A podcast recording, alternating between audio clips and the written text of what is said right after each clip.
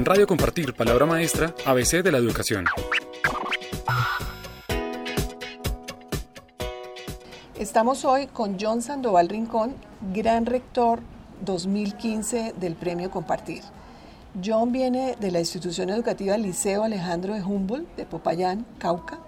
Es una institución del sector oficial, eh, tiene cinco sedes y aproximadamente 1.500 estudiantes. John concursó con la propuesta Liceo Alejandro de Humboldt, un espacio de oportunidades. Con él vamos a hablar y a profundizar sobre este eh, tema eh, su manera, su liderazgo, de cómo ha logrado esos, eh, contrarrestar esos efectos del conflicto armado en el que ha convivido esta, esta institución en medio de la guerra que este país ha sufrido por más de 50 años y cómo ha generado unas poblaciones estudiantiles con ilusiones, con proyectos de vida que han ayudado a una verdadera inclusión a través de la educación. Bienvenido, John. Muchas gracias, los amparo a todos los oyentes de este prestigioso programa y pues informarles que es un servidor más que a través del apostolado de la educación trata de sobreponerse a cantidad de realidades que tiene que enfrentar la educación y hacer una propuesta creativa, innovadora, que le permita efectivamente eh, sobrepasar esos retos desafiantes. John, empecemos por, la estructura de la propuesta, desde qué concepciones, desde qué postulados usted se sitúa para construir esta propuesta.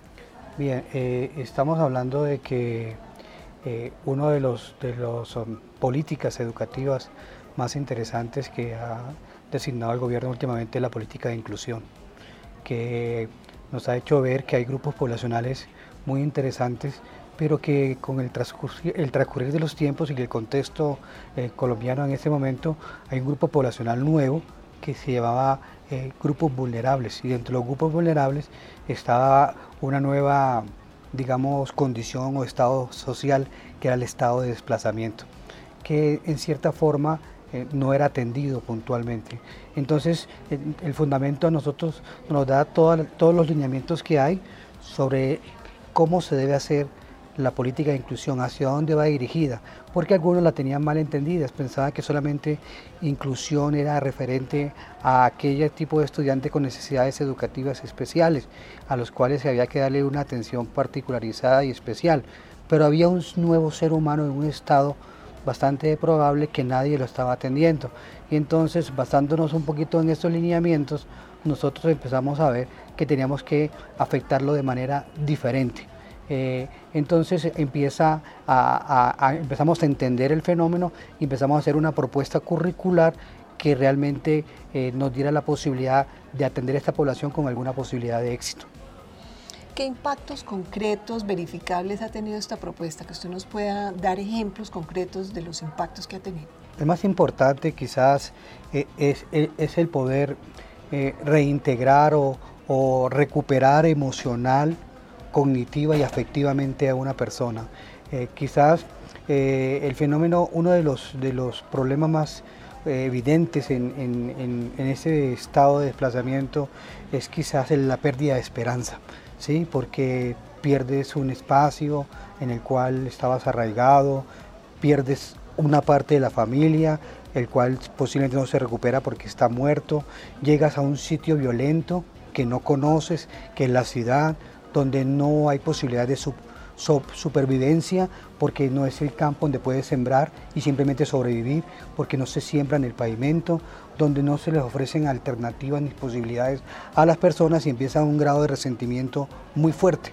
Entonces ahí empieza nuestra labor en empezar a, preparar un currículo bien interesante para poder incluir a estas personas y tener la posibilidad de lo que, que lo resistan en cierta forma y que además de eso nosotros podamos recuperarlos y reinsertarlos, si se puede decir, de manera ética y solidaria, ya sea al medio donde llegó o cuando la guerra se acabase en aquel tiempo, volver otra vez sin, sin, ese dolor, sin esa pena o con un resentimiento mayor que posiblemente lo, haya, lo, llevaría a, a, estados de generamiento como prostitución, como delincuencia y otras cosas así por la pérdida de la esperanza en la vida.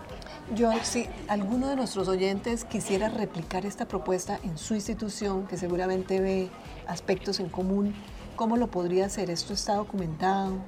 Eh, ¿Qué hay, digamos, en, términos de, evidencias para que esa persona la pueda replicar? Bueno, como te dije, es, hay una propuesta curricular estructurada que haciendo solamente la matriz de intervención eh, trabaja así.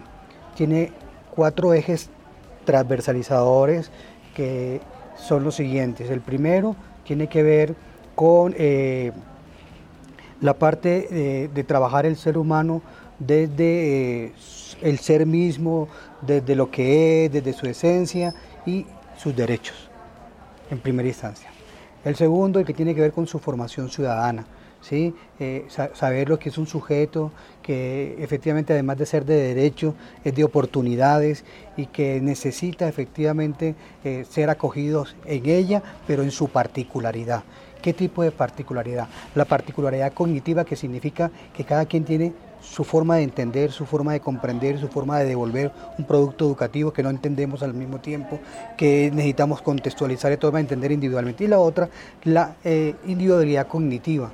Cada quien está afectado de, de una forma y a veces no entendemos que ese niño no puede responder porque tiene un problema más grande y más profundo al cual tenemos que indagar primero. Entonces, esa es la segunda línea. La tercera línea es que tiene, tiene que ver con la forma cómo lo vamos a mandar a la sociedad, de qué forma, qué herramienta les entregamos para que efectivamente eh, tenga alguna posibilidad de, sentirse útil en, ese medio.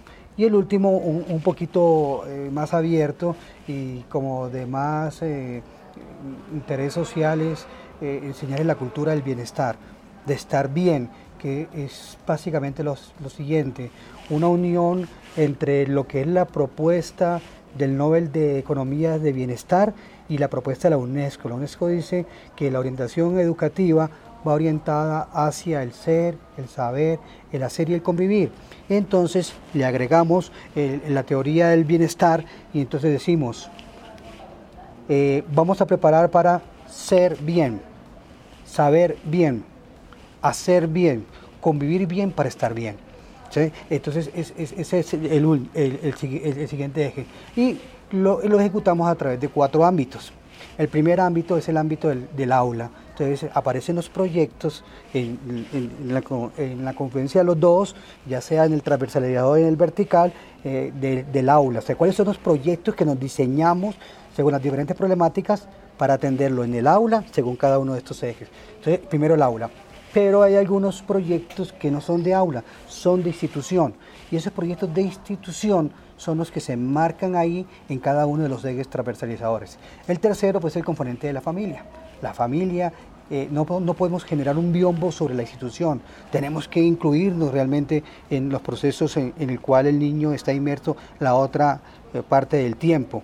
Y eh, eso nos ayuda a tener unos proyectos especializados para trabajar con la familia. Pero no seríamos realmente impactantes si no trabajamos con la sociedad en la cual estamos insertos. Entonces el cuarto ámbito y el más complejo es eh, hacer unos proyectos de la escuela para afuera.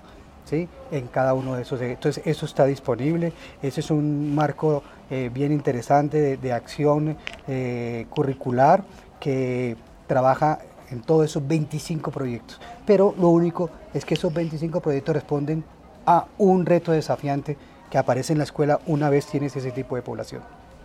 ¿Y cómo es el día a día de un rector que lidera esta propuesta? Pues muy complejo, porque si tú te llenas de problemas, lo que tienes son problemas, ¿sí? Y entonces no tienes tiempo, a veces eh, por estar atendiendo eh, toda la urgencia, también a veces eh, se te olvida la importancia de seguir repensando y orientando un poquito más, porque al trabajar puntualmente con tantas emergencias desde el, alimento, que es básico porque la mayoría pues viene al colegio es por comer, viene al colegio por sentirse querido por alguien, porque no lo tiene, por sentirse protegido, porque a ninguno casi le favorece su entorno ni el entorno de su casa, porque hay mucho conflicto ahí y con razón, porque no hay comida, porque vienen con dolor, con tienen resentimiento, victimizan a las personas en las, en las, en las sociedades y demás es su, barrio tampoco porque eh, pertenecen a comunas, en sitios subnormales y demás, hasta el propio colegio tampoco es que sea el entorno más favorable.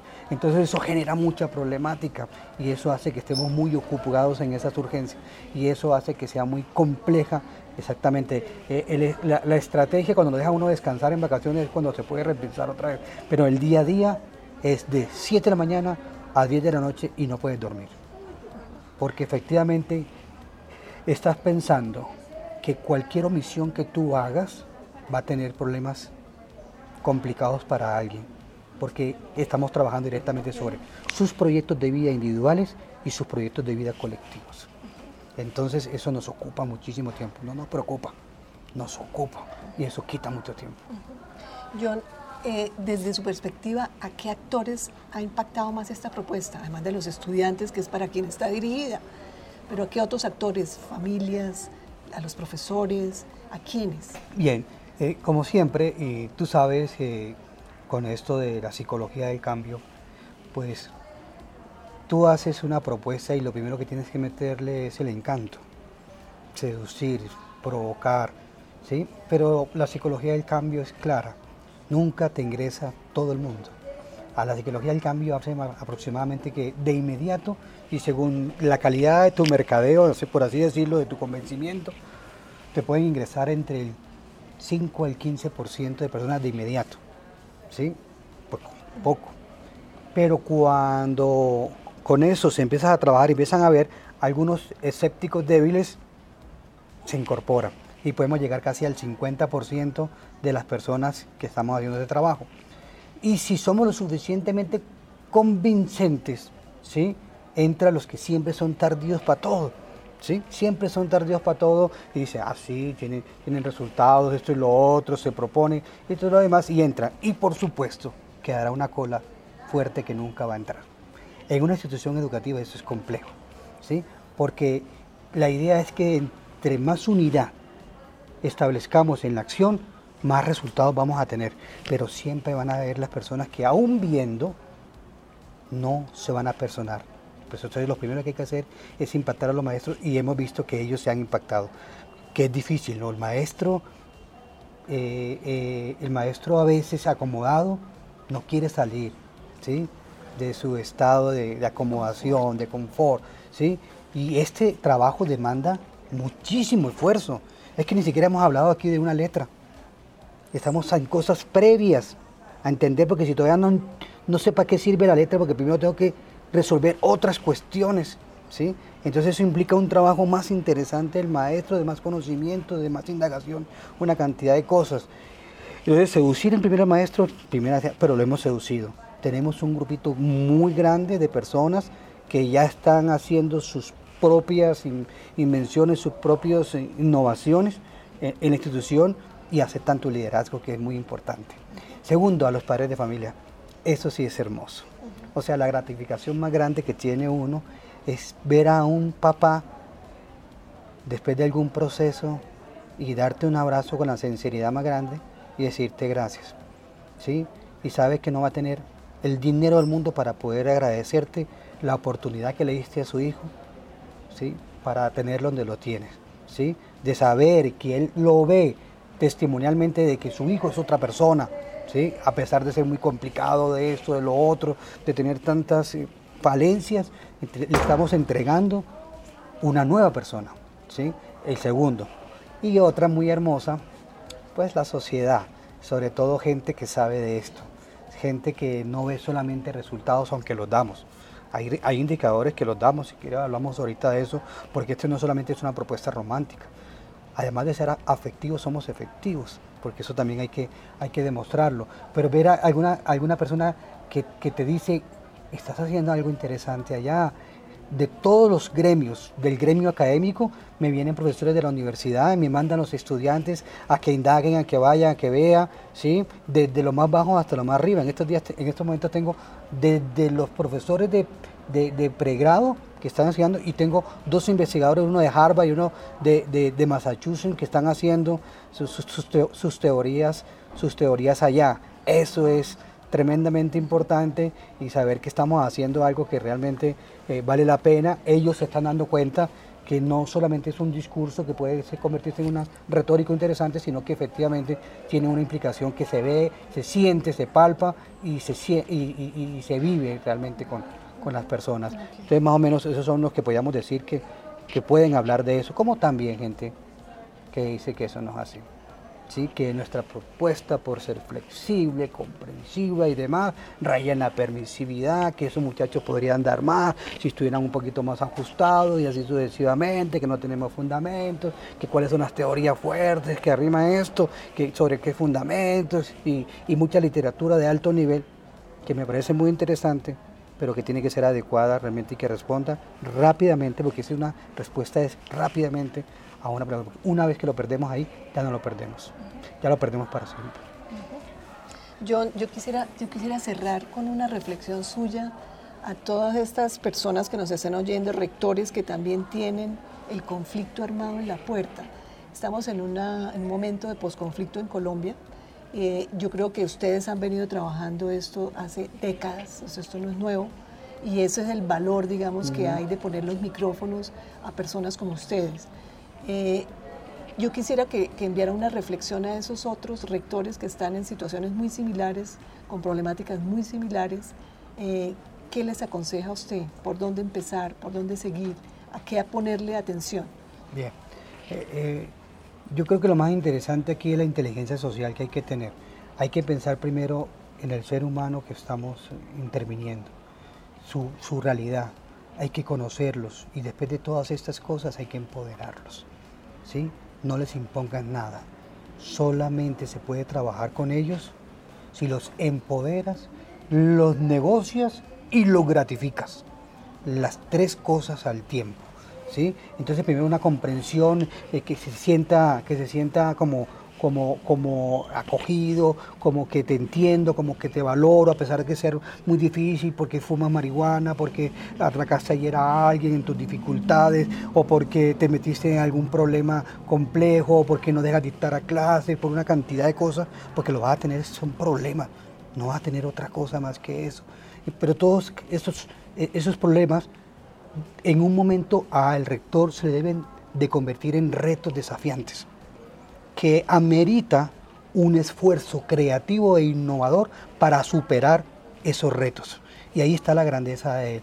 Y seguramente en su genialidad de maestro y también en su condición de humano, pensando en humanos, seguramente tiene una alternativa real. Pero de esa alternativa real, tenga en cuenta que lo primero que va a tener a la mano una vez que la implemente se llama fracaso porque nada funciona de inmediato y menos con seres humanos. ¿sí? Entonces, pero eso no lo debe asustar. Debo estar orgulloso de aquellas propuestas que al principio generan pequeños fracasos y se convierten en grandes éxitos, como es lo que pasa siempre. Entonces, un pequeño fracaso no se debe convertir en una frustración. Y una frustración no se debe convertir en un miedo. Y un miedo no se puede convertir en un abandono de la propuesta. Por el contrario, se debe convertir en una retroalimentación para volver a empezar. Segundo, con respecto a nuestros, a, nuestros a nuestros rectores. Estos retos desafiantes nos van a motivar mucho a ser tremendamente creativos, a ser tremendamente innovadores, a producir una cantidad de cosas que las tenemos que colocar a prueba, que tenemos que tener el valor. Me gusta Fernando Sabater cuando dice de el valor de educar. Habla en dos sentidos, el valor porque es una necesidad, pero habla más el valor en la valentía que hay que tener efectivamente para educar y sobre todo en situaciones difíciles, ¿sí? y de hacer una propuesta con fundamento. Y la última, pues es quizás la más hermosa de todas, es saber que tienes la posibilidad efectivamente de cambiarle la realidad a una persona y que eso debe ser lo más motivante que a ti, a ti te, te, te debe llenar, pero no los más fáciles, sino los más difíciles. ¿sí? Porque si hiciéramos eso, ya no tendríamos que construir más cárceles como estamos pensando en este momento. Ministerio del Interior y Ministerio de Justicia está confundido cómo va a invertir tanto dinero porque tienen las cárceles llenas. Debería ser lo contrario, no tenemos que estar pensando en construir cárceles, tenemos que estar pensando realmente en hacer una inversión bien interesante atrás. Mira, trabajar con un niño complejo, difícil, no vale más de 5 millones de pesos pero castigar a un mayor vale más de 15 millones de pesos en una cárcel, más el daño social. Así que teniendo en cuenta esa, esa visión, hasta esa eh, retribución a largo plazo, desde el punto de vista económico y demás, es interesante el desafío de los difíciles y de los problemas complejos, solamente porque sabemos que no solamente recuperamos un ser humano, sino que recuperamos una generación de ahí en adelante. Gracias, John. Eh, felicitaciones por ese premio tan merecido y ahora sí entendemos por qué esa propuesta se llama un espacio de oportunidades. Lo que nos ha conversado alrededor de esta propuesta es la cantidad de oportunidades que hay en la educación y en todas las personas que acuden a ella. Muchas gracias, John. Muchas gracias, Amparo, y muchas gracias a todos ustedes. Un poquito largo, pero bien. en Radio Compartir, Palabra Maestra, ABC de la Educación.